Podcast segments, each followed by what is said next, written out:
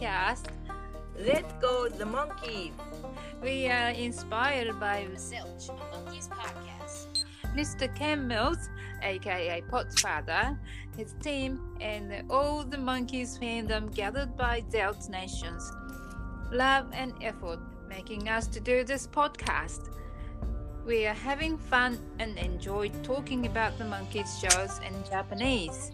Although we are talking in Japanese, but we love to hear from you in any language on our Facebook page. The bunny and the hare. Thanks again, King and Zelt Nations from The bunny. and here. Let's go the monkeys ポッドキャストへようこそ。バニーヘアのバニーです。バニーヘアのヘアです。 よろしくお願いします。まずはじめに、私たちが参考にさせていただいているザ・モンキーズ・ポッドキャストゼルチのポッドファーザーのケン・ミルズさん、そしてゼルチのコミュニティへのメッセージを伝えながら、英語でメッセージを入れさせていただきました。では、それではいつものように前回のエピソードを聞いて、はい、えー前回はいつもポッドキャストの録音に使っているアプリがどうしても動かなくって1時間弱いろいろな手段を試してみましたよね。本当ね焦った焦った。でもまあ手元にあるツールを駆使してなんとか録音することができました。うんはい音質はちょっと劣りましたけど1時間後ろにずれたのでそれを取り戻そうと早口で録音しましたがその割にはお伝えしたいことは伝えられていたかなと感じました。はいあとダンス教室の校長でナルド役の方が司会をしているクイズ番組の映像をヘアさんが見つけてくれたのでとても感激しましたまだその映像をご覧になってない方は Facebook の The Bunny and the Hair の、えーサイトのエピソード17のところをチェックしてみてください見てください。見てくださいはい。で、私の方は毎回いろんな試練を乗り越えているような気がしたなと思いました。はい まあ今回はどんな試練が待っているのか。なきゃいいんですねとりあえず録音はなんとか大丈夫そうそうそう 大丈夫大丈夫はいそれではエピソード18の制作記録を紹介しましょう。はい。2本目はドクターストップです。ね、日本のドクターストップっていう言葉は、えーとうん医師が患者に対して病状や障害の悪化とか死に至ることを防ぐなどの理由で何らかの行動を禁止することっていうことになってますけれどもこのお話にはねお医者さんのような人が23人出てきますけど患者の病気を考えてストップをかけようとするような人は出てこない来ないんですよね。そうですね。ね で、メラニーさんがこの病院のクリニックっていうところの原案はうんレストホームうんだった、あの、うんなんていうの？介護施設だったそうなんですよね。なんかうんすごいなんか変なクリニックだなと思いますね。本当だね。はい。はい。そして日本の放送は1968年昭和43年の2月2日、えー第18話です。はい。で現代は The Case of the Missing Monkey で、行方不明のモンキーっていう感じかな。うんうん。で、えーえアメリカの放送日は1967年の1月9日でした。で、はいシーズン1の17話として、えーうん放送されて、えっ、と翌日のじゅ1月10日は More of the Monkeys 2枚目のアルバムですね。それの発売日になってました。で年明け1月2日が本当は月曜日なんだけど、えーうん。その日は放送がなかったので、うん。このお話が67年の1番目のお話として放送されたようです。おーなるほど。はい。うん。で1960撮影されたのが1966年の11月8日から11日で、えー、とこの撮影終わってからハワイのコンサートが終わるまで撮影がなかったので、うんおそらくあのコンサートのリハーサルとあとサンクスギビングの休暇かなと思います。おーじゃあこの撮影が終われば一息つけるっていう感じだったんでしょうかね。そうかもしれないね。うん。うん、で、えー脚本はおなじみのガードナークルーソーのコンビです。はいで演出はボブ・ラフェルソン。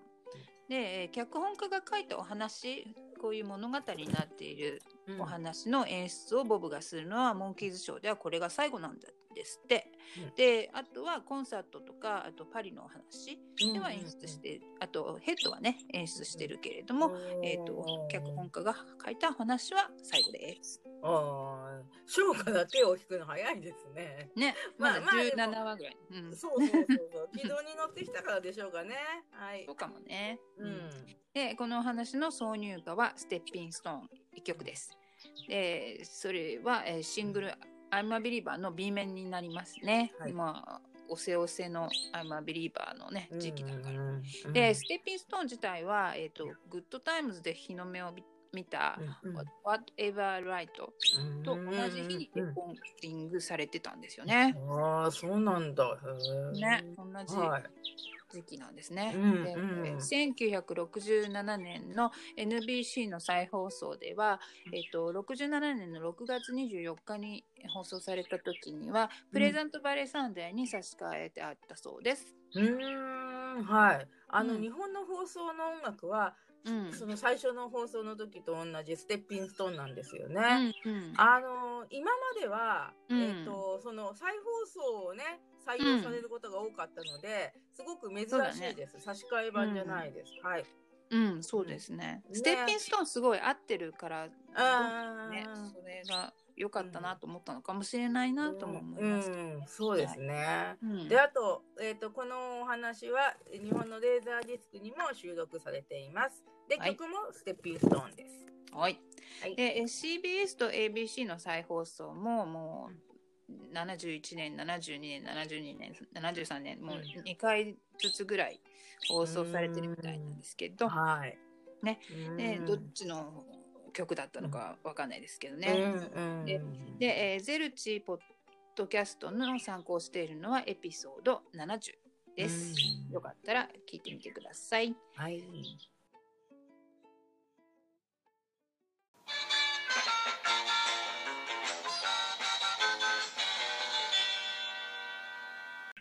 エピソード18。はい。ドクターストップ。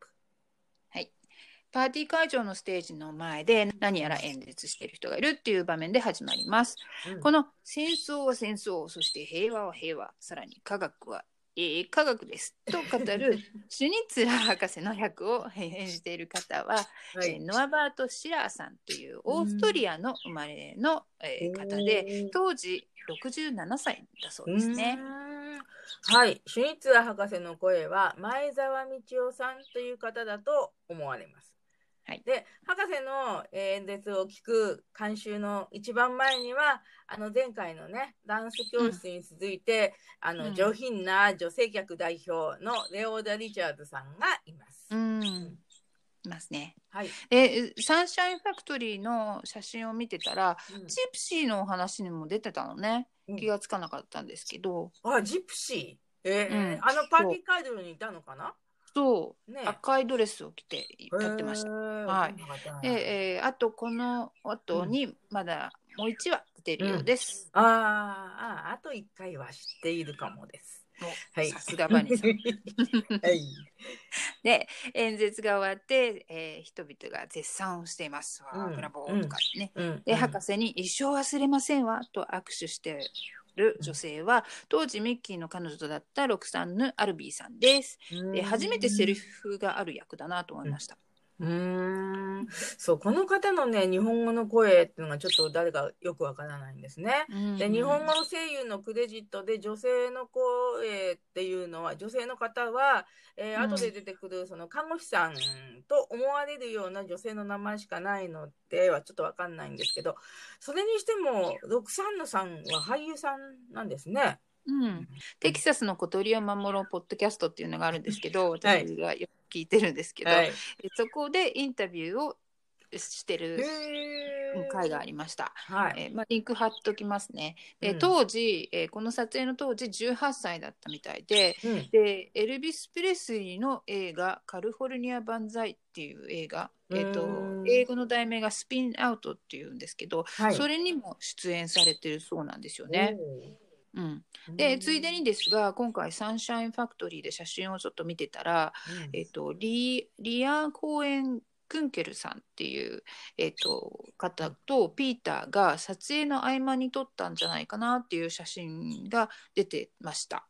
でこの,、えーこのリアさんっていう方はママスパパスのキャスっていう方の妹で。うんえピーターとちょっと付き合ってたのかなとかって思いますね。こんなに可愛いうん20代の坊やとしたからね。ねえ、うん、青春を謳歌してるな。二度と来ないからね。二度と来ないっていうのは、ワンマンシャイの時のマイクのセリフですね。はい。なぜかワンマンシャイ。ゴーゴーピーターでワンマンシャイゴーピーじゃない。そうそうそうそう。ゴーピーじゃない。ワンマンシャイ。でピーターも博士に感銘したみたいで、えー立派でしたねと握手をすると博士が「ありがとう君たちの音楽も本当に立派だったよ」って言うんですけどこのセリフでモンキーズファンは博士を好きになってしまいます。そうそうそう。はい。で客席にいた怪しげな男が、えー博士に「ぜひ博士に会いたい人がいるんです」とシュニッツァー博士に有無を言わせずにどこかへ連れて行ってしまいます。この怪しげなマルコビッチっていう役を演じている方は、えービトー・スコッティさんという方で、えーブロードウェイとか映画やテレビでも多く演役を演じているそうです。で私だけだと思うんだけどアイアンマンのロバート・ダウニー・ジュニアに似てると思う思います。私だけで。はいはい。あのすいません、アイアンマンさんよくわからないんですけど、まあ確かにね、マルコビッチっぽいヒゲの方がいますね。うん、でもうんマルコビッチさんよか相当かっこいういね。そうそうそう。えっとマルコビッチさんの声優は川久保清さんですうん。で今まではお化け退治の時に本を押し売りするキングスデーとかうるさい、アルバイトに。アタックの アルバイトにアタックのダガード専務さんねはい、。最高ね うん、と同じ声です。ははいい。独特どころですね、二人ともね。うんうん、そうですね。で、その尾藤さんは、ヘッドのあのイタリア軍の兵士の戦車から出てくるおじさんも、うん。アメリカ派なっていう人うんね、うんうん。演じてるらしいのですうね。ん。で、マルコビッチとは全然違って見えるんですけど、うん。で、まあ、うん、後でちょっとね、写真貼り付けたいと思いますけれども。まあ、どうん。どちらも銃を好まない役っていうのはいいかもしれないですね。ううんんそうですね。うん。で、そのヘッドの時に、うんミッキーの髪型の、こう、ボリューム、パーマでボリュームのせいかもしれないですけど、ヘッドの尾藤さんの方が、なんか尾藤勲さんみたいな、ねディープブレス。スみたいな。そうそうそう。ヘッドの尾藤さんの方が、うんマルコビッチよりもなんかすごいちっちゃいおじさんに見えるっていうのはなんか面白い。縮まっちゃったのかな？そうそう砂漠で、ね。縮まっちゃったの。ね。う ん日に浴びて。そうか、日に浴びて。砂漠で。はい。お話に戻って、シュニッツ博士に声をかけた時にメモを受け取ったピーター。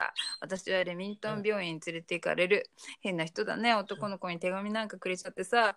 で、博士は予知能力もあるのかなって思いました。そんなの早く逃げた方がいいです、ね。そりゃそうですね。病院で注射されるのが怖いのかななんて言ってると、あんたからね。マイクとグレイビーに演奏があるから後にしろって言われて でもそれでもうんどうしても気になるピーターはパーティーの会場で境地を探します。うん、そう。で、マルコビッチがピーターの方を見ながら、誰かにこう目配せすると、カーテンの影から木槌が出てきて、ピーターの頭をポンと叩いて、うんで気絶したピーターはカーテンの影へ連れて行かれてしまいます。ポカってね。異議あり裁判長の時だね。うん似てる。あれ好きなの。もうねでも小道具の使い回しにももう慣れましたね、はい本当にねそう。ですね。はい でここで、えーモンキーズのテーマが入ります。でテーマが開けると、変だねピーターが仕事の途中で消えちゃうなんてってデイビーが言うんですけど仕事じゃない時はよく消えちゃうからね。そうだね、本当にし、He's gone になってしまう。でマイクはいがマル,、マルコビッチに話しかけます。でそうん。そうするとマルコビッチが汚さないでって言うんですけどここの英語のセリフはおなじみの「Don't うん do that」ですね。Don't do that. うんねえ。マイクが服を触っただけなのに汚さないでっていうのは失礼ですね。ね、一人消えちゃってって探してるんです。髪は砂色でってマイクが言うんだけど、砂色って金髪っていうよりなんかすごいいいなと思いましたね。うん、いいですね。で、早く演奏したまえ、そのためにこっちは金を払ってるんだぞ、と、ゴーゴーピーターの時のロニーみたいな嫌なやつの感、ね、嫌なやつ丸出しって感じですね、もう最初から。はい。で、仕方なく演奏に戻ろうとした時に、マイクが、あ、タマ思い出しますね。マイクはもう本当最近毎回タマ使いね、タマのますね。マイク。そうはいそう。そう、のマイク。それでマイクが8ボタンのシャツのフロントパネルからこうメモを取り出すポケットみたいに使ってますけれども、はい。で私はレミントン病院に連れて行かれるって読むんですけど、えっと、英語の方ではうん。ピーターが言ったメモの文と今マイクが言った文が違ってます。だから翻訳家がちゃんと直してますね。偉いなと思いまうん、もうね、ちょっとね、その英語版は初歩的なミスですね。ねね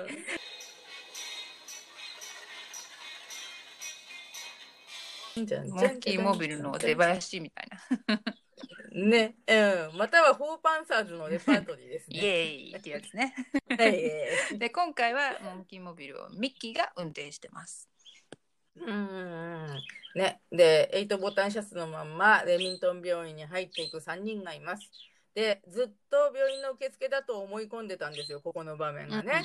でも、英語のト書きを見ると、ナースステーションって書いてありました。うんね、今、わかりましたうね。ん、うん、道理で看護師が対応するはずだと思いましたけど、でこの看護師さんを演じている方はナンシー・フィッシュさんっていう方で今回素晴らしい役どころを演じてるんですけど、記録上ではこれが彼女の女優初のお仕事だったみたいですね。でこの後いくつかいろんな番組とかに出てるんですけどまた看護師の役者として出演してる作品も結構あるみたいですよ。は あ出た看護師役者ですね。で日本の声優さんは恵美京子さんという方らしいです。ちょっとよくわからないんですけど、はで、えー声優さんの声がねナンシーさんの演技にすごいぴったりなんですね。うん。でこの喋り方私大好きなんですよ本当に。バニさん真似できるかな？頑張る。お願いします。はい。で、はい。モンキーズが一斉に話し出して、デイビーが女性には僕に言わせてという小ネタが入って、えーでも3人とも博士の名前を思い出せないで、えー看護師さんが死につらと言うと、ミッキーとデイビーが声を合わせて、そのつらって言うんですよね。えーこれ、いや、翻訳さんうまいなと思いますね。うんね断然面白いですよねうんこれね。で、うん名前当てたのにいないって言われちゃいます。うん確かに。なんか怪しいな。で看護師に、えーピーターを説明する3人。鼻が下がり気味で唇に触ったんですよ。感激屋で手品見ても泣いちゃうんです、まあでも以前手品やって泣いてましうんたよね。、あったあった。で、えー名字はって言ってトークって言うと看護師さんが名簿みたいなこうくるくる回るやつを見て、で、うん。はい真似してえーえーと、テイラー、トンプソン、タートルネック、ティンカーっていう、そういう感じですね。うまいね。でその話し方を見たミッキーが「よく口が回るね、この曲はよく聞く曲だ」なんて言えるかなうん、言うんだけどね、そうそう。で、英語版のその、えー脚本、台本を見せてもらったら、この早口はね、うん高校の英語でちょっと習った気がするけど、役は覚えてないな。Sea sails, seashells by the seashore ってやつですね。そうそうそうそうそうそう。海岸で貝殻を売ってる 女の子。うーん早口言葉なんでね、大した意味はないです。うん、そうですね。あ、でもね、思い出したんですよ。そんでね、英語の教師にうん、これを言えたら何点やるよとかって言われたんだけど、うん私はもう最初から諦めてたから全く練習してませんでしたね。まあ、その代わり、去年 Going Down は練習したよね。最終的には諦めたけど。そうそう、諦めた。そうね。ううんん、本当。まあ、そう、結果的に、まあ、ミキにご披露はしなかったけれども、でも、どうすれば、ちゃんと歌ってるように聞こえるか？うん。っていうのを、ちゃんと歌えないから、あれこれ試してみたのはとってもいい経験になりました。そうだね。はい、で、うんかきくさんもいないという小ネタが入って、えっ、と、うん。警察に行くことを勧められたモンキーズが退散します。で、マルコビッチがちょっと様子見てて、えー看護師に、坊やたちは何しに来たかって聞くと、看護師が説明して、先生ご存知ないですか？と聞くと、いや、ご存知ないわって。突然おねの。話し方になりますね。で最初にいたパーティー会場の建物の中のシーンになります。でモンキーズの3人が警官を連れてきます。マイクがフランス式のレストランなんですけどねと言いながらドアを開けるとドラの音がバーンってなって、えーね中じゃんじゃ国的なんじゃんじゃん じゃんじゃらじゃん。でモンキーズの3人が中国式のレストランに変わってることに驚いてると怪しい中国式の男が現れて警官と話をします。この時の警官の役の方は、アイヴァン・ボナーさんという方です。うーん。声優は、ん。村瀬正彦さんっていう方だと思われます。はい。お店は本日休業という怪しい男、えーミッキーがシュニッツラーと知ってるかって聞くと、うんうん、ない、あるの餃子かチャーシュー弁か、あるいはワンタンかっていうこのワンタンかの言い方うがま面い、白くてうまい。うまい あるね。ない。はい、で警官が怒って出て行きます。モンキーズ、謎の中国人と握手をしようとするけど噛み合わないんですね。うんで、デイビーが出出口に向かう途中にくるっと振り返って「やだねおまわりさん怒ってババケツみたいな顔してああいうのを一名ポリバケツという」って言うんですけど。これすごいうまい役だなと思って素敵だなと思って、うんはい、うんね画面に向かってデイビーがこう言ってくれるっていうセリフはいいですね。うん、日本語と英語のセリフの意味がうん。全く違うようにね、見受けられたんですけどね。うんうん。ででもあの日本語スタッフや声優さんたちはこういい意味でこう日本独自のモンキーズをだんだん作り出していってるような気がします。深いね。うん しょうがないんだよねきっとね、うんそうするしか。あでもすごい。いうまいと思う。ここの英語のセリフはあんまり面白くないんで、とにかく。うんうんうん。そうそうそうそうそう。はい。で、えっ、と、謎の中国人が、モンキーズが出てった後に、服をこう脱いで、じゃんじゃんじゃんじゃんじゃんじゃん。顔に貼り付けたテープをわーって剥がすと、マルコビッチだったっていうところで、うん。このその変装力っていうか、実は当時の特殊メイクのうちに入るのかもしれないんですけど、うん。顔のテープがね全然テープに見えなくて、うんアメリカのメイクってすごいなって思ってました、ううん。んで正体を表すためにこうマルコビッチはね一生懸命その顔のテープを剥がすんだけどうん。簡単には全部剥がれなくってうまくいっちゃったって言ってる時もまだ顔は中国人なんですよね。昔乾くと薄皮みたいになる顔のパックを思い出しましたね。ああありましたね、うん。本当でさ子供はそれを真似して、うん。あのボンドを手のひらに丸く伸ばしてうん。乾かしてパックとか言いながらこうやって剥がして遊んでたんですけど。木工用ボンドね。あのそうそう赤いやつ。そうそうそう やったやった。黄色いのね。そうそうそうそう。はい。そして再びレミントン病院にマイクとミッキーとデイビーが現れます。でデイビーは頭に包帯右手にギプス。うん。で左足に包帯と添え木をして松葉杖をついてマイクとミッキーに両サイドを支えられて入ってきました。うん。ででダンプカーに轢かれたって言っています。うん。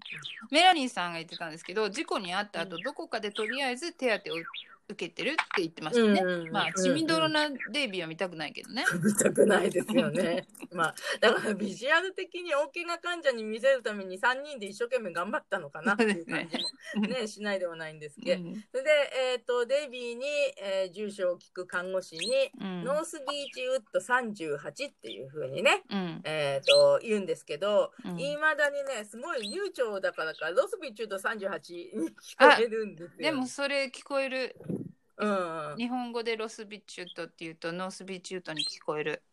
ああ、すごい。じゃあ、空耳だね。うん空耳じゃないか。ちゃんと言ってるからそう見え、聞こえるんだね。聞こえる。うん、発音が本格的なのね、本当に。そうだねすごいな。うん。元太郎さんのね。そう、元太郎さんのすごいな。で、えースパイの話の時の住所は、えうん。ー、14だったかな？うん、違ううんんだよね。うんうんうん。まあ、ダンプカーに轢かれてるから、ちょっと記憶が怪しい。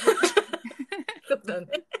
うん、そうそう。んで、まあ、あの、重ねて看護師に、うん今までに何人ぐらいの女性と付き合ったって、デイビーにね、看護師がインタビューしております。モンキーズファンには気になる質問ですけど、英語では郵便番号を聞いてます。えー60年代にアメリカで5桁のジップコードと呼ばれる郵便番号制度が始まって普及したそうなんですけど、これゼルチ情報なんですけどね。うんそれだ、うそれまでも、えー、と郵便番号はあったらしいんですけど、5桁に変わったのは、えーこの頃だそうです。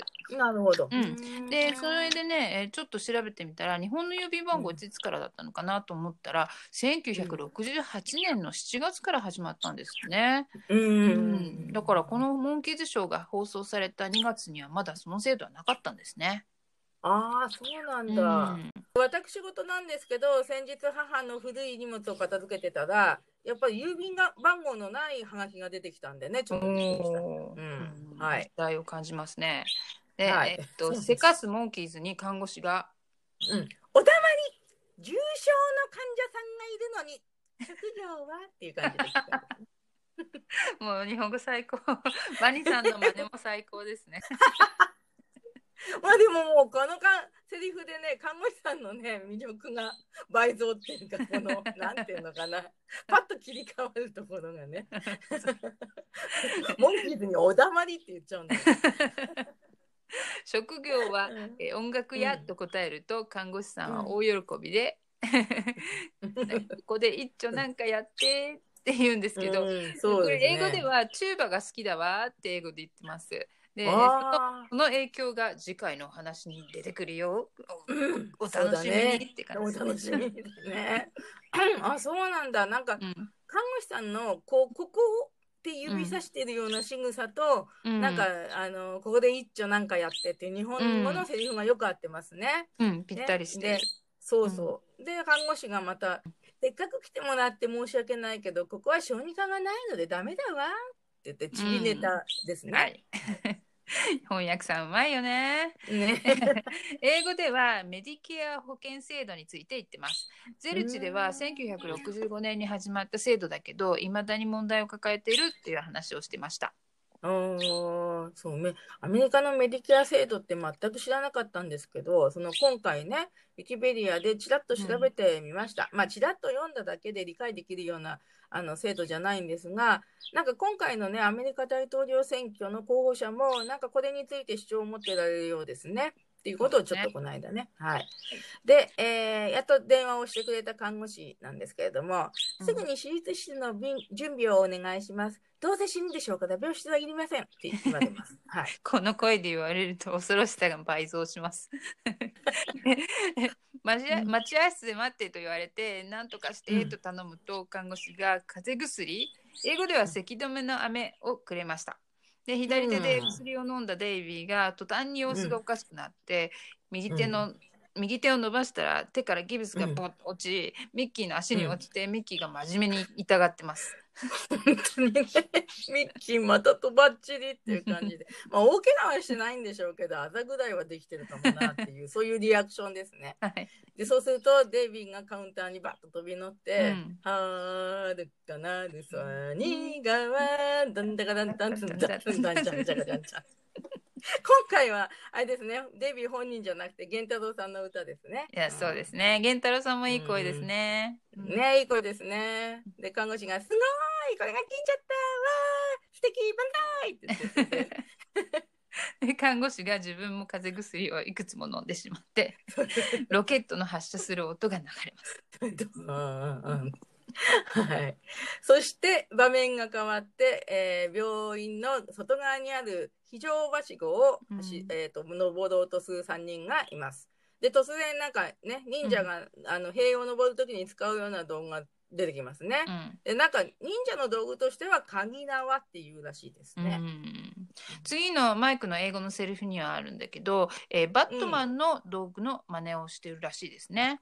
ああ、そうなんだ。うんじゃあね、日本では忍者の道具って言った方が分かってもらいやすかったのかなね。そうだね。うん本当翻訳さんがすごいいいなと思います。ん、はい。で、マイクがそれを見て、漫画の呼びすぎだよ、およしなさいって言うんだけども、日本のマイクのおよしなさいとか反省しなさいとかっていうのセリフがね、時々出てくるのが好きです、私は。ね、えー長澤さんの言い方がすっごい可愛いですよね。そうですよね。で、それおよしなさいってバッて捨てて、そうするとうんミッキーの足にその道具が落ちた設定で痛がる演技をするんですけども、一瞬で終わっちゃって、うん今度は本当に落ちたんじゃなくてよかったねっていう感じです。うんはい。で、3人こう、はしごを登って、リハビリテーションルーム、まだまあ、ジムのような部屋に忍び込んだんですけども、この時代、日本の病院にもこういうなんか、リハビリするような施設はあったのかなってちょっと思いました。うんで、今はね、リハビリが大事だから、大きな病院にはもう必ずといいほどあるんでしょうけれども、うんまあ、ただ、あの、設置されてる器具の種類は全然違うと思いますけどね。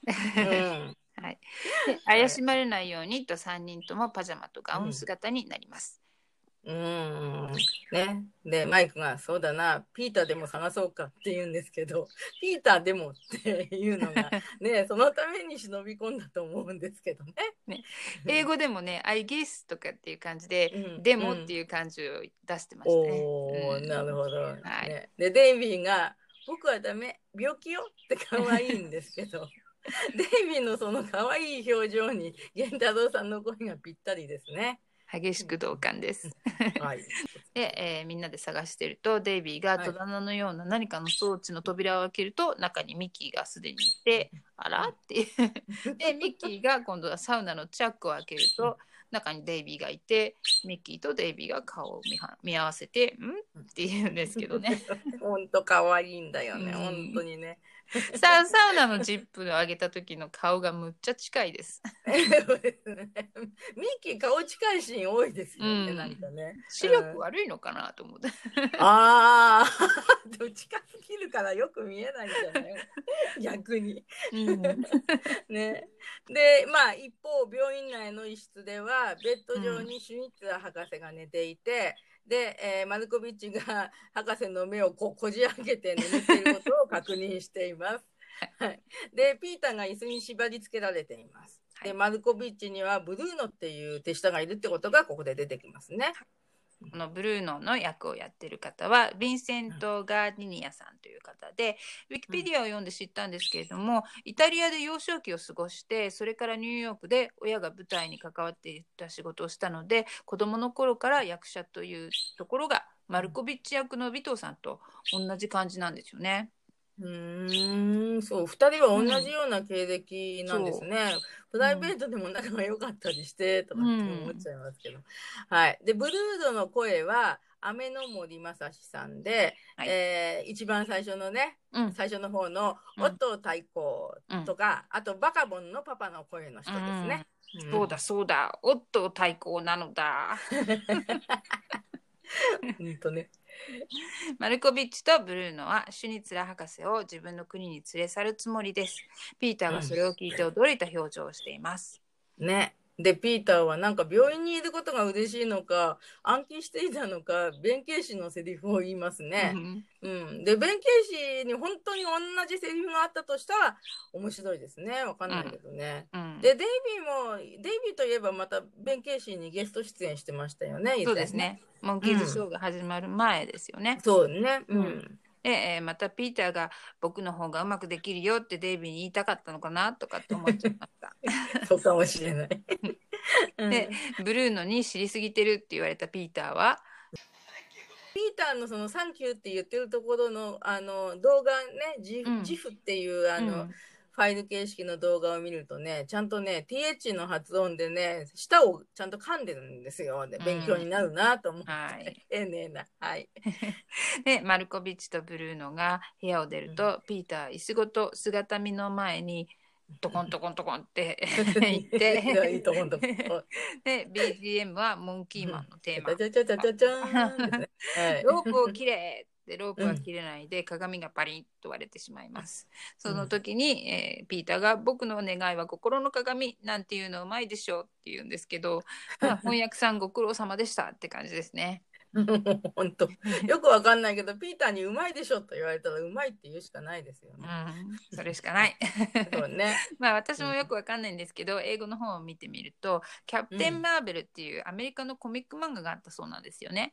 そのうん漫画の中に、えー、とシャザームっていう呪文のようなものでパワーを発揮するなんかそれを言ってます、シャザームっていう言葉をピーターが鏡を見て言ってます。うん、で、えーその後に鏡が割れた時に、えー、と鏡が割れると7年運が悪くなるって言うんですよねあのうん英語の文では。はい。でそれは、えーまあ、昔から迷信みたいなもので、えーうん鏡が割れると7年運が悪くなるっていう今でも結構、私の身の回りでも耳にする言葉です。あ、そうなんだ。うんへえ。漫画に出てくる呪文だったんですね。面白い。ね。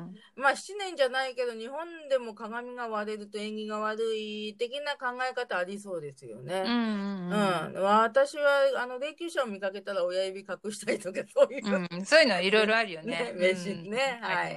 はい。はい。で、3人は相変わらずジムにいるんですけど、まだうん。まだ探し始めなのに弱気なミッキー。でうん、マイクはどっかで昼飯食べてっかなんて。面白いね。言 っちゃうね。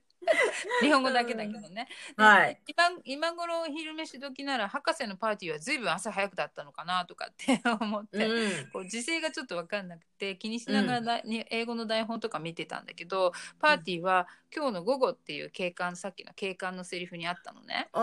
で昼飯食べずに演奏してた貧乏バンドを表してるのかなとかって思ったんですけど、まあ日本語と英語ではちょっとじ時間のタイミングが違うのかなとかって思いましたね。あーでもそれ言われてみると確かにね、遅い昼飯っていうこともありますよね、きっとね。ね。うん。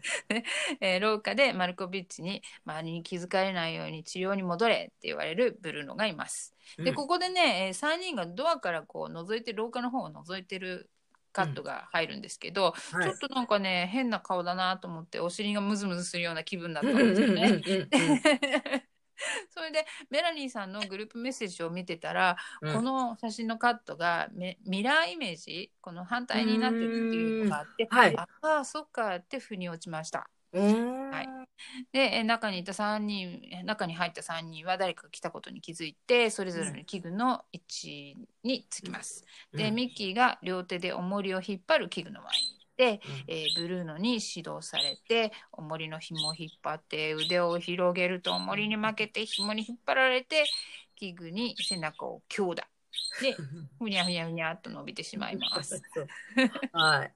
で、デイビーはこうベルトの振動でウエストを細くする機械のところにいるんですけど、ベルトマッサージャーという名前で今でもね、入手できそうですね。うん、えー、すごい調査してくれたんだありがとうございます。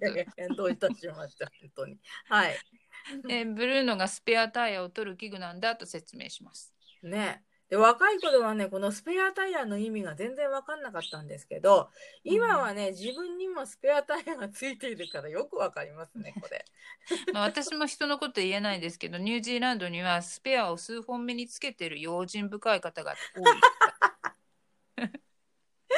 ススペアタイヤといえばね今時の車にはついてないんですってね、あうんー、最近になって知りました、うん、ね時代の変化にちょっと乗り遅れてます、わかんないですけど、ね、うん。で、あの、デイビーがそれ、あの、機械を使って、ビヨンビヨンって動き、あわわわ、あわわわっていうデイビーがいるんですけども、うん。結果、本物のタイヤがちゃんと出てきて、コロコロって転がすんですが、私もね、こんな風にスペアタイヤをきれいに取りたいですね。激しく同感です。で船こぎ運動の器具の上に、マイクはギターを抱えてバレリさんが船を漕いでいます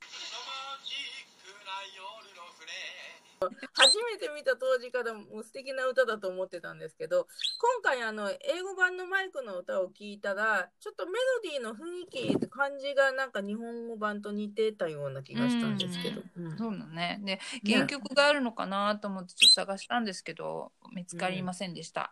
で、はい私もこんな風にマイクと船に乗りたい。本当もうこっちがオーディオ声でもいいからギターねマイクにギターを持って歌ってほしいですね。ね、もうガシガシこいで誰もいないところに連れて行きます。ガシガシガシガシ。でブルーノに病人がデートしちゃいかんと怒られたマイクが恋の病なのになという うまい。割りかしな人ね。先取りセリフですね。次回ですね、それはね。お楽しみに。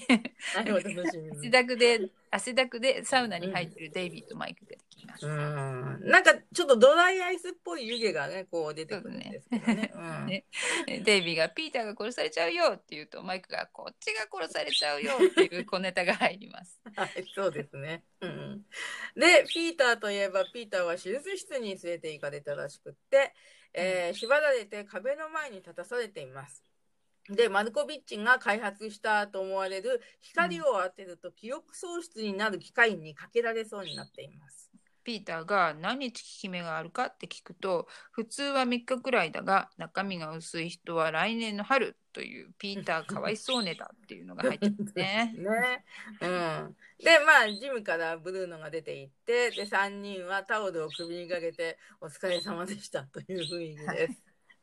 でマイクが早く出てピーターを探そうって言うけど部屋を出ようとすると電話の呼び鈴が鳴ってマイクが開けて今のところの状況を説明します。ミッキーが警察か？と聞くとマイクが「えいや講演会の方」って言うんですよね。うんうんそうそうそうそうそう。そう。で、あの、講演会の方っていうのも、あの、英語のセリフうはんテレビガイドだっていうのをね、で、両方ともすごいいいなと思って、うんで、あの、日本のテレビガイドも1962年に創刊されているみたいなんですが、うちはね、母がテレビっ子だったので、1969年あたりから毎週テレビガイドを買ってました。すごい。当時アメリカの視聴者はこのお話を見た数週間後にモンキーズが表紙を飾るテレビガイドをお店で見つけるんですよね。ますますうん生まれると思いますね。ねえ。はい。本当だでマルコビッチピーターに記憶を消す機械で光とき光と煙を当てます。ピーターが苦しんで、えー マルコビッチが「あはあはあはあ」って マルコビッチさんのね、うん笑い方は過呼吸になりそうで嫌ですね。怖いんだ、それ。はい。で、苦しむ子、ピーター、あーあーって苦しんでるんですけど、うんその脳裏にね、デイビー、うんミッキー、マイクとの楽しいこう記憶がはーって浮かんでくるんですね。で、うんでも、ピーターはだんだん何の記憶だか理解できなくなってきて、うん、うんってなってますね。うんピーターどこだい 英語でもうん「ピーター where are you?」ってだからね。ねああいう、うん。いいな。このうん。このシーンのそのピーターを探してる3人の声ってとっても優しくていいですね。うん。ね、えミッキー、マイクとデイビーが病院を全部探したがピーターがいないと心配していると無ん。無表情のピーターが入ってきます。ピーターは3人を見て「誰だい君たち？見たことないね」ってここでうん。前半が終わります。はーい。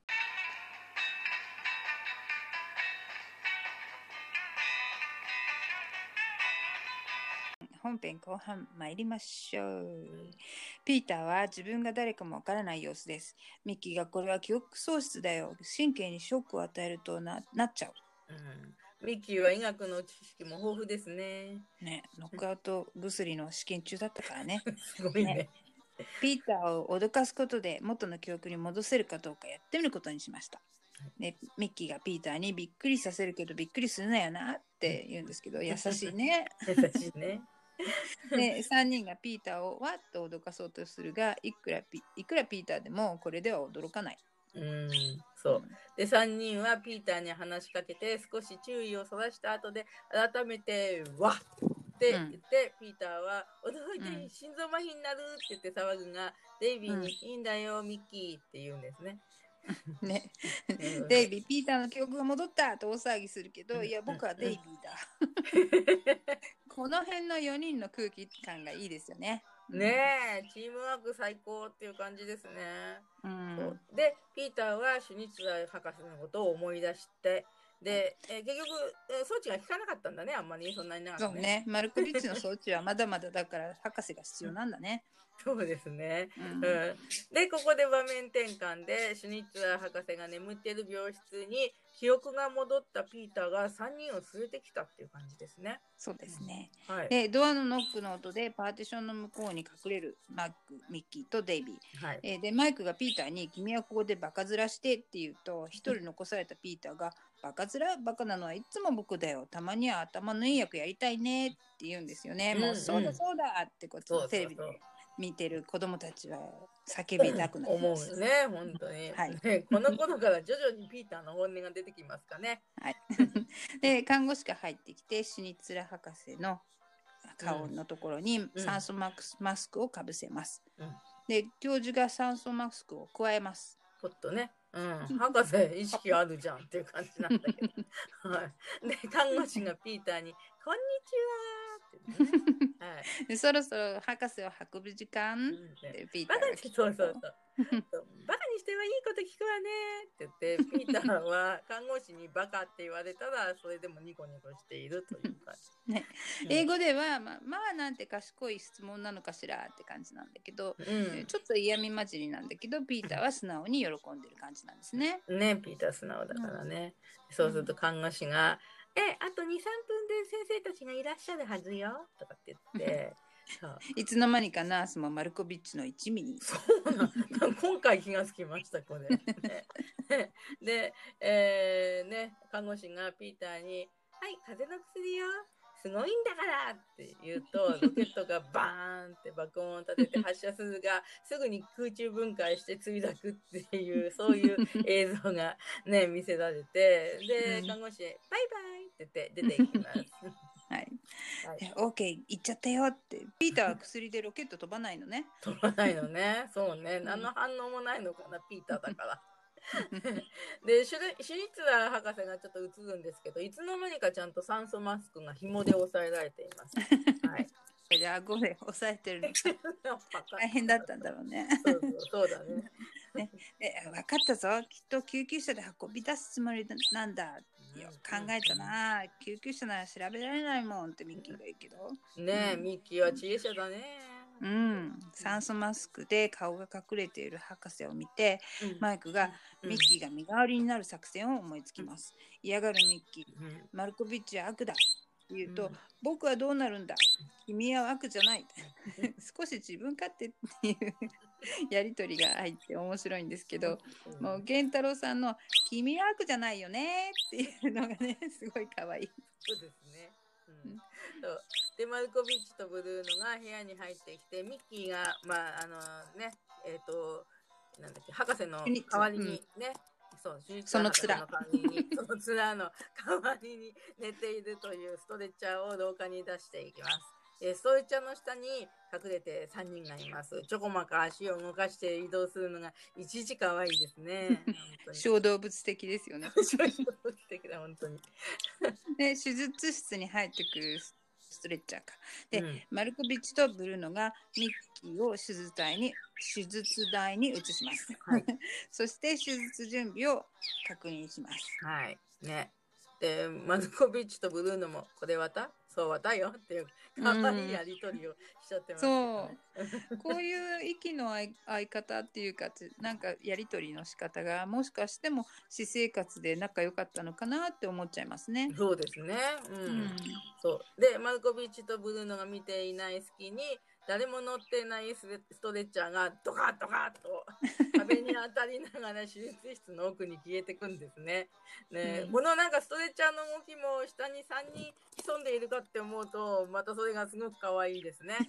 ドカドカドカドカ。ね気がつかマイクないのに。ねうんねマイク、デイビー、ピーターが手手術着に着替えて、うんえー手術室に入ってきます。で、驚いて誰かと聞くと、マルコビッチにうん医者の大先生と答えるマイクがいます。デイビーがマイクの手に手袋をはめます。えーで指がめちゃくちゃなので、ピーターが直そうとするんですけど、はいでデイビーが2枚目の手袋をマイクの手に手にかぶせて、えーピーターもかぶせてもらえたそうに待ってるんだけど、デイイビーは無視します。でマイクが1枚じゃウイルスが染み通るからなって言うんですけどそうですね。もう当時ウイルスをビルスって言ってましたよね、日本ではね。そう。でフラッシュダンスでジェニファー・ビールスっていう女優さんが出てきた時ですらまだビールスって呼んでたような感じが覚えがあるんですけども。うん。うん。そうですね。英語ではワイルスっていうんですけどうん。B の発音があるんですのが難しいんだろうけど、うん。えっと、日本の医学用語って大体歴史的にドイツ語が多いから、うんビルスはもしかしたらドイツ語読みなのかもしれないなと思いました。なるほど。うん。うん。まあ、今今時はね、ん。ワイルスとかね、ワクチンとかよくあー耳にするかと思いますけど。うん。で、えーマイクがミッキーの前に立っている、その時の写真のカットではもう手袋がきちっとはめられています。で、マイクがわしの患者と言い張り、やぶに任されない、やぶだらけで蚊が多いとかっていうダジャレが入って、えー賭けで決めようとピーターが大きな包丁でトランプカードを真っ二つに切るネタが入ってて、で、自称大先生のマイクは、うん腰骨と足がつながって、なんてブツブツ言ってます。そうですね。そうミッキーの大声とかね、うん。えー、と動きをこう感じて怪しむマルコビッチとブルーノなんですけれどもでそれをこうごまかすためにかなデイビーとピーターが触れてますね、ほんの武者ぶるいようのやりとりでなんかますます 逆にますます怪しむマルコビッチがいますね。えピーターは帽子もマスクもしてないのに気づ気がつかれないっていうね。うん マルコビッチもブルーノも気がつかないっていう いろんなポッドキャストで言われてました。本当だね。確かに。はい。で手術のシーンでお約束のナイフの刃の部分をパッと渡して痛いっていうネタとか、はい。ピーナッツバターとかっていうコントみたいなのを見て、うん。マルコビッチが我慢ならなくまたわしの患者だと主張します、はい。えーマイクはちゃんとメニューにも書いてあるぞってうまそうなのあるなとヴィンセント・バンゴッホ・ゴッホのメニューを見ています。そうなんですよね。うん。あの服を剥がされる時のゴーゴーキスのメニューがなぜここに？ゴッホ・ゴッホのロゴがねすごい素敵なんですよよく見ると、うんうん。だから小道具さんの努力をちょっと称えるためにここで使ってくれたのかなと思ったんですけど、うんうんうん。でいよいよ頭にきたマルコビッチがミッキーの手術手術台を挟んで、えーマイクと言い合いになります。でミッキーの乗っている手術台を引っ張り合うのでミッキーも我慢できずに酸素マスクを外して「うん。喧嘩なんかおよしなさいったら」って言うともうみんな「えいやえー、回せほいほい」とかおおおいおいおいおいおいでここでようやく気がついたマルコビッチが「あの楽楽隊屋だ!」って言っはいて、えーステッピンストーンがはい流れてます。はい。でね。ステッピンストーンの音楽シーンの中で、えー窓の外からね窓の外に出て行って、えーポカって叩いてなんかそこからまた入ってくるシーンがあるんだけど、その時になんかブラインドに頭ぶつけたのかわかんないけど ミッキーがおでこを手で押さえて痛そうにしてるのね。えもうミッキー痛いのかわいそうとかって思いながら。本当だよね。うんなんかね、そうそう。で、廊下でストレッチャーに乗ってふざけるシーンとかでは、この廊下の向こうの方の絵の、うん絵の廊下の部分ね、かき割りっていうのかわかんないんですけど、うんで、そこにボンってぶち当たらないようにミッキーが用心してるみたいに見えますね。はい はい。で、あと、その、第2シーズンのテーマに出てくる映像のミッキーがこう、自転車をこぎマシンで、うん馬にこう乗ってるようにこう見せるシーンとか、マイクが必死に船こぎ船こぎをしているシーンっていうのが出てきますよね。出てきますね。はい。で、えーマックとミッキーが双眼鏡でナースを見てニヤってにやけるシーンがすごい好きです。面白いね。うん で、まあ、マルコビッチもブルーノさんもよく動きますよね、うんなんかね。そう。うんで、あのね、わたこれも私だけの話かと思うんですけど、マイクが手術の帽子をこう深くかぶってる時の顔って、私にはちょっとどうしても、ナイナイのね、矢部さん、矢部博之さんに似てると思えてしょうがなくって、でも普通のマイクは全然似てないんだけど、なんか 頭のこう感じと、その帽子をこう、ふっては、あの、目深にかぶってるおかげで、マイクのこう目が細く見えるからちょっと似ちゃうのかなとかって思いながら。なるほど。はいね でデイビーは、えー帽子から出た髪の下の方の髪の毛がくるっとカーブしてて、結構ね、うん髪の毛長いんですよねこの時そうですね。ううんん。で女の子みたいに見えます。そうで、ね。ピーターと腕組みをしてこうステップを踏む姿が可愛いですね。はいですね。うんあとね走る時にこうミーアキャットみたいに、なんかうん。うん手をこうちょっと前に出してお化けだぞみたいにしうんて、走る姿が早送りになるのが、これうん今回初かなと思うんですけど、うんこのここの走り方はモンキーズショーならではっていう感じがしますね。そうですね。ううんんうんうんうん。そうそうそう。えで、まあ、モンキーズがマルコビッチとブルーノをやっつけて、その曲が明けますね。はい。で、シュニッツァー博士がモンキーズにお礼を言います。ね、科学は科学以来の久しぶりのセリフですね。君たちは命の恩人だとかっていうんですよね。で、えーどうってことないですって謙遜するピーターに、うんいや、だいぶどうってことあったよなって返すデイビーがいます。で、ミッキーとマイクのツーツーショットで、教訓、医学の知識を金と悪のために利用するものはこのような惨めな結果に終わるのですのですっていうね。この最後の「ですのです」が好きです。これ、やすしさんのアドリブかもしれないですのですが。ですですね、本当にね。はい。そして、ユージャモンキーズはなぜかチーパッパーと言いながら去っていきますね。またチーパッパですね。チーチー、ねパッパパッパですねね。チーパッパーだね。で英語では、えーショーでモンキーモビルっていうセリフが初めて出たってゼルチで言ってました。うーん、そうなんだ。モンキー、モンキー、let, let us to the monkey mobile away って言うんですよね。ああ、モモンキーモビルでさよならみたいなね。行きましょうみたいなはい、行きましょうって感じですね。うーんで、でも、ピーターは親知らずが痛いと言って、マルコビッチに抜いてくれって言ってお願いするんですが、マルコビッチはもうジェスチャーでイヤイヤするだけで、モンキーズにやられすぎて、もう一言も発せなくなったと見えますね。あの、前回でしたか、ダンスの校長のレダルドの最後の方みたいに、モンキーズ恐怖症みたいな感じになっちゃってます。うん、はい。そう。似てますよね。似てるオチうんみたいですね、で英語では親知らずでなくて扁桃腺のことを言ってます。でうん。マイクの扁桃腺の手術はこの撮影の半年後に行ってるそうです、うんなるほど、い。ということで今日今回もピーター落ちですね最後、ね、はい、もうはい。なんかもうピーター落ちじゃないと落ち着かなくなってきた 落ちだけ落ちだけに。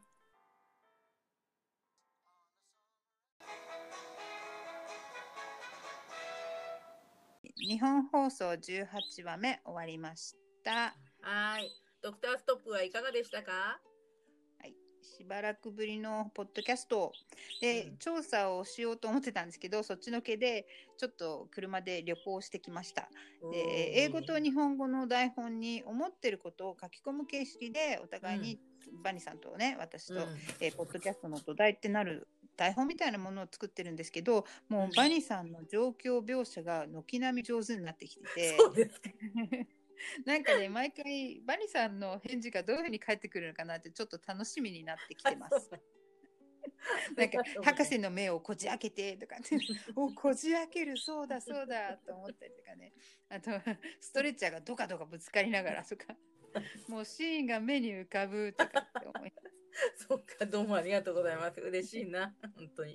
ねお話に関しては、えっと、病院っていう設定のお話は他にないので、えっと、モンキーズハウスのセットっていうのもすごい好きなんだけど、まあ、うん。休休憩していい気分転換になったような感じがしますね。うん。で、えーゼルチ情報なんですけどこの病院の外観うん。うんは何何話か出てくるんですよね。このなんていうの？石のブロックみたいな。うん。あのシーンなんですけど、はいえー、とコルジェムスの事務所があった建物だそうで今でも建物自体は存在しているそうなんですけど、まあ、ココルジェムスじゃないけどね。うんうんうん、あ、あるそそううなんだだ。ね。うんえーコルジェムスのね、が入った建物だったんですね。そうなんとなくね、モンキー市長とかにも出てきそうかなと思ったりしてね。結構出てきてます。ねはい。いろんなとこで。で、まあ、あの、エピソードの話からはちょっとずれるんですけども、今、うんカリフォルニア州の山火事がすごいっていうことで、うん、ね、えっ、と、1週間経ってどうなっったかな？まあ今もそうなのかうんな。で、ミッキーやマイクのお家ももちろん本当に心配なんですけれども、モンキーズショーに関係する場所が被害を受けていないかなっていうこともちょっと心配になりますね。そうですね。はい。で、まあ、このエピソードの話に戻ると、なんかモンキーズのすごい、さっき小動物って話がありましたけど、もうなんか可愛らしいところとか、あとメンバーに対して優しいところっていうのがたくさん見えると今回再確認できました。ね、だから好きなのかな、このエピソードがって思いました。はい。それでは次回のお知らせです。はいエピソード19。はい。第19話、スターを夢見てです。ゼルチのエピソード75で話してるんですけど、面白いので頑張ってゼルチで得た面白さをお伝えできたらいいなと思います。ああ、はい。で、私もね、面白いエピソードだなと思うんだけれども、個人的にはちょっとピーターの扱いが少しかわいそうな気がしてるんですが、でも、うんその私のね、そういう以前からの固定観念みたいなものを今回打ち砕ければいいな、なんて期待しています。それでは次回のエピソード19でお会いしましょう。せーの。Let's Let's go! go the monkeys!